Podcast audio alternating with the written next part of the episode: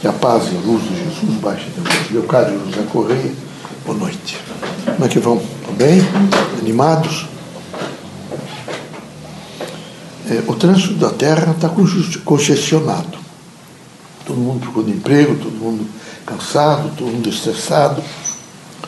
O materialismo é doentio. Ele avilta, corrompe e cria inimizades, contradições e afasta uma pessoa das outras.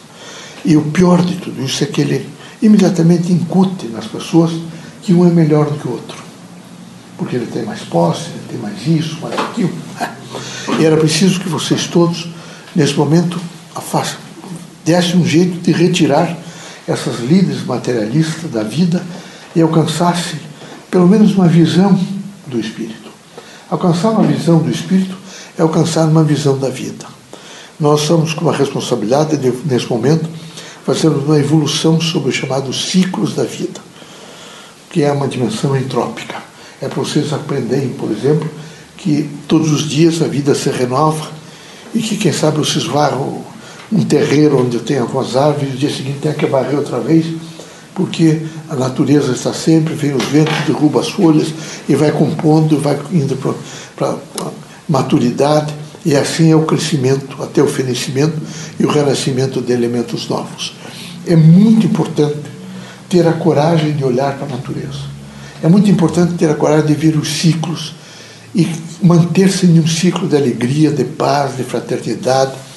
É difícil vir de dedo e riste e acusar as pessoas.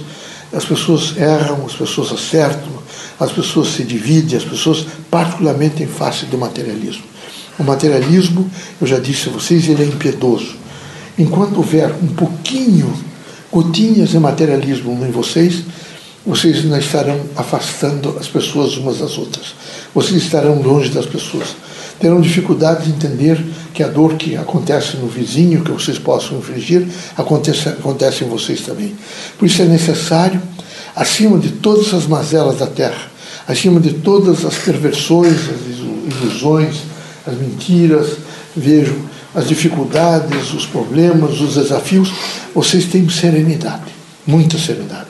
E hajam vocês, nesse discernimento da serenidade, uma coragem para as lutas, uma determinação.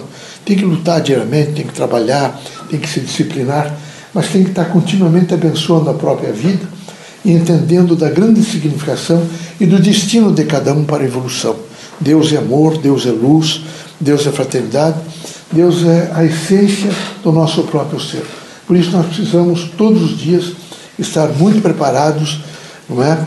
E agregados a uma ideia maior de fraternidade, de bondade, de paz, de harmonia e assim até a de evoluir, crescer, se multiplicar e alcançar efetivamente o processo da evolução. Tudo isso muda e vem, muda para melhor. Fique em paz que ele pediu para oração, façam prece, que prece é importante. Mas não tenham medo de nada, porque tudo vai predominar no sentido crítico, funcional e de paz daquilo que representa a harmonia. O Brasil não é, é um país do Evangelho de Cristo. É realmente a pátria do mundo e o coração do bem. Vocês procurem entender isso, vai, tudo vai se estruturar. Eu não estou semeando fantasia. Estou dizendo para vocês o que eu sinto. Sejam felizes, muita paz, serenidade. Conte comigo.